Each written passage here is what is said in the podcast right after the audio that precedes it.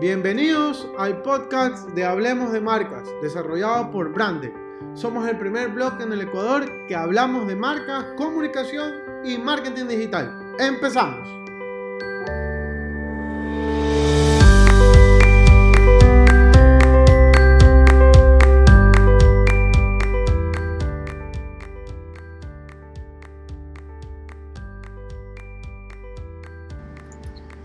Bienvenidos amigos, muy buenas tardes, espero que estén muy bien.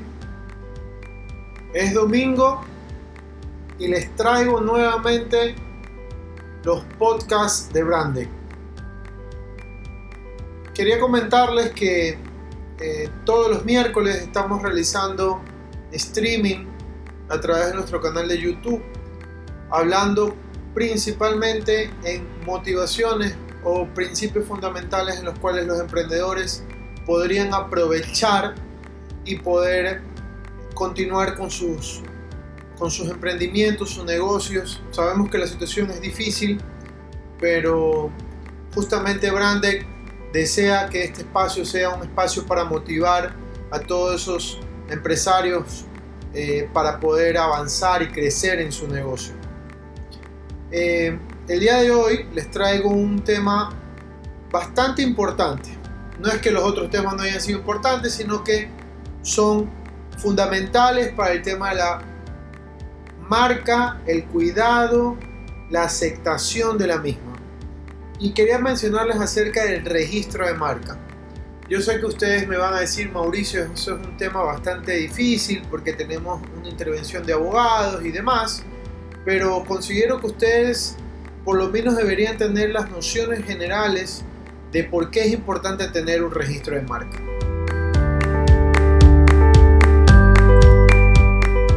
Sí deseo recordarles que el objetivo de este podcast es mencionar por qué es importante tener o registrar una marca en propiedades en este Servicio Nacional de Derechos Intelectuales. Yo acá no les voy a hablar de la perspectiva este, legal, porque para eso necesitaría tener a un especialista del tema. Yo espero que para los próximos meses, en, dentro de los streaming que estamos realizando dentro del canal de YouTube, les podamos brindar una asesoría mucho más personalizada. Pero mi objetivo de este podcast es que ustedes puedan comprender por qué es importante registrar su marca, por más que ustedes digan, no sé si me vaya a funcionar mi negocio o lo estoy usando en tiempo parcial. La mejor analogía que yo les puedo poner es, si ustedes estarían de acuerdo que otra persona usurpara su nombre, yo creo que no, ¿verdad? Nadie le gustaría que nadie utilizara su nombre y diciéndose o haciéndose pasar por alguien que no es. Entonces eso exactamente es lo que ocurre con las marcas. Legalmente protegidas. Así como cada uno de nosotros tenemos nuestra cédula de identidad, la marca tiene que tener este registro de propiedad intelectual y que le pertenece a una persona o a un grupo de personas.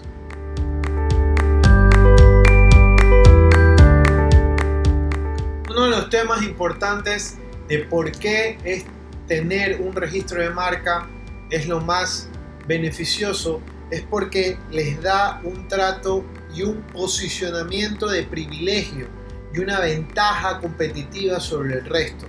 No solamente estamos hablando de marca en general, sino que estamos hablando de todo el proceso de, construcción del producto. Eh, pueden ustedes también registrarlo, los lemas comerciales, una marca de servicio.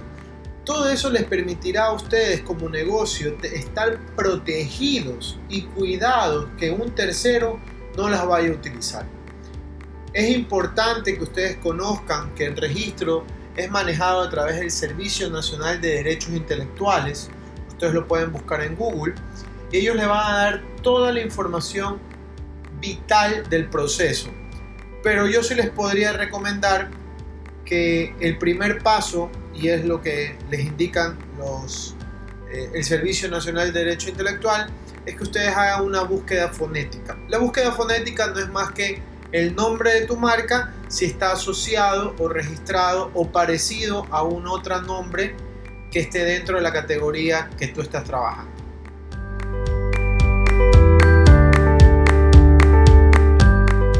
El segundo tema es que al momento de uno registrar su marca, uno la está protegiendo y toda la inversión que se realice a partir de la fecha de su creación va a estar automáticamente y principalmente legalmente protegida.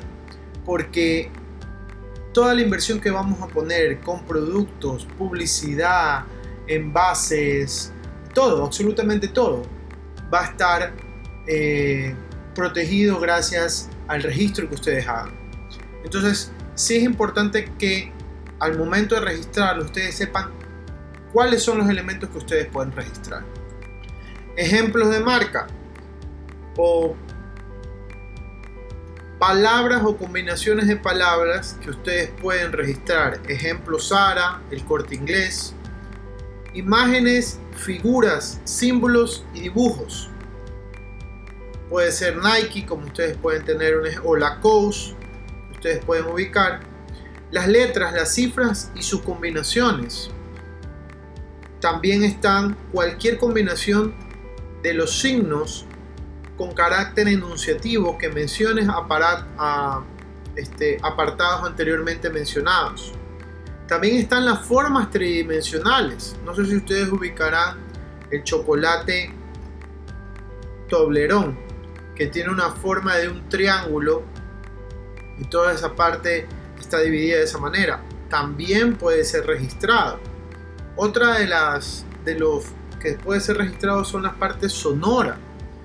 Eh, y una que yo mal si no mal recuerdo es también la parte del, de la parte del, olor, pero realmente esas marcas olfativas, por así decirlo, no sé si ustedes se han dado cuenta al momento de comprar un carro nuevo o a ir a buscar un auto nuevo, tiene un olor en particular. Bueno, ese olor también puede estar protegido legalmente para que ninguna otra marca la pueda asimilar.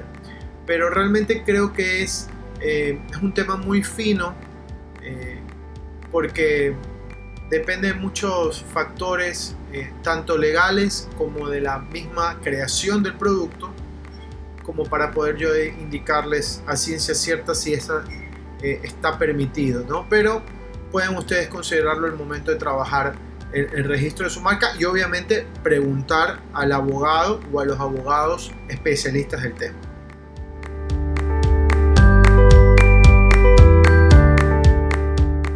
Entonces, ¿cuáles serían las recomendaciones que deberíamos o consideraciones a tener para registrar nuestra marca? La primera es el tema del nombre, que es algo que yo ya les mencioné a principios del podcast al momento de seleccionar el nombre y que realmente es bastante difícil porque ya hemos hablado que los nombres casi todos ya están dichos, creados, usados, publicitados y es un poco complicado ese tema de, tratar de registrar un nombre en particular o peculiar.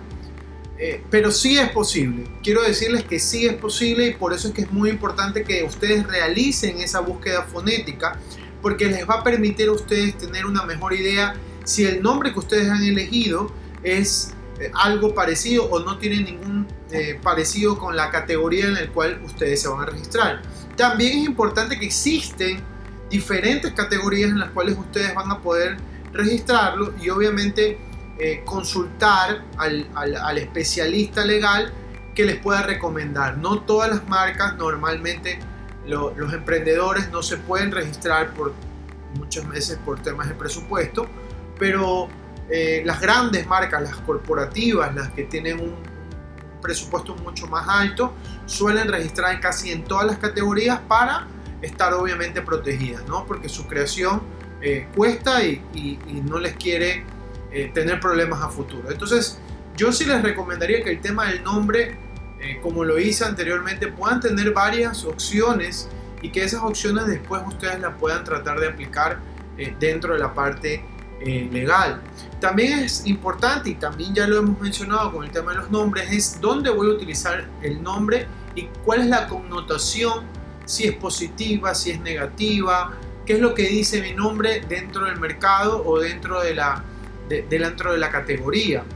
Este, recuerdo y tengo ahorita la memoria un, un ejemplo como el de Mitsubishi, que el nombre Montero lo tuvieron que colocar debido a que el nombre anterior era el nombre Mitsubishi Pajero. Entonces la connotación no era nada atractiva y eso es lo que hace que al final del día hagan estos ajustes y por eso es muy importante ese tema de tener eh, claro cuál va a ser eh, el nombre y cómo poderlo registrar y si se lo puede registrar. Y eso también me lleva a su vez eh, tener una antelación de este registro, ¿no? O sea, si yo voy a crear el producto X, yo por lo menos voy a anticiparme que va a haber un tiempo de, registro, quizás entre 2, 3, 4 meses, dependiendo de la categoría, y que yo debo de protegerlo y tener la anticipación de que al momento de sacar el nombre al mercado, sé que va a tomar tiempo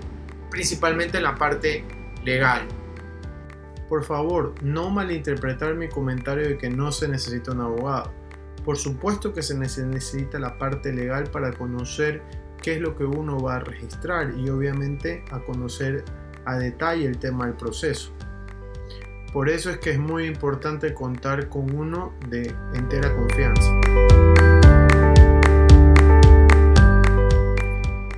También es importante mencionarles que el nombre que ustedes están registrando no necesariamente tiene que ser el de la sociedad o el de la compañía, sino más bien esa marca comercial que ustedes van a utilizar y que va a estar registrada a través de una persona o dentro de esta sociedad que es mencionada, que puede ser la compañía X y el producto se llame Y, pero que al final del día los dos eh, siguen siendo eh, la misma persona o este, esta, esta asociación es es la que tiene el poder o la potestad de cuidar esta marca utilizarla. ¿no? Conocemos muy bien que el emprendedor al principio es bastante difícil porque se está concentrando en vender el producto, en, en comercializarlo, en crearlo, en comunicarlo. Bueno, es un todólogo completo. Y quizás esta parte es la que necesita un asesoramiento legal y como les digo, les va a tomar un tiempo entre 2 a 3 meses hasta que pueda estar registrada la marca y eso les va a dar una facultad de un tiempo, a veces es de 5, de, 10. Yo recuerdo que la marca que yo alcancé a registrar eh, me permitió unos 10 años y que al vencimiento del décimo año tenía pues yo que renovar. Y entonces, bueno, eso es un constante eh, cuidado de, mi propiedad intelectual, ¿no? Entonces yo realmente yo sí les recomiendo que ustedes lo puedan hacer eh, por todos los factores antes mencionados, pero acá lo más importante es que ustedes crean y sientan que es una marca grande, que van a ser una marca grande, y no porque sean microempresarios o pequeños empresarios o servicios profesionales que ustedes están ofreciendo, no lo tengan que tener registrado. Regístrenlo regístrenlo porque es importante que ustedes tengan esa potestad acerca de esa marca que a ustedes les está costando tiempo sobre todo y obviamente el dinero que a lo largo de la carrera que ustedes vayan a, hacer con esa marca lo van a poder eh, recibir ¿no? Para, para finalizar quiero recomendarles que para el 15 de agosto vía online se va a, realizar el Influencers Marketing Summit 2020, desarrollado por Francisco Robles, que es el que está detrás de SMADI, la Escuela de Marketing Digital, y ustedes pueden buscar mayor información en influencersmarketingsummit.com. Si les gustó este podcast, compártelo a un amigo que pueda estar interesado o puedes seguirnos en nuestras redes sociales de Brandec, tanto de Facebook, Instagram y Twitter. Recuerda también que puedes visitar nuestra página web hablemosdemarcas.com en donde hay mucha más información acerca de este y otros temas más. Y recuerden, nunca dejen de innovar. Nos vemos.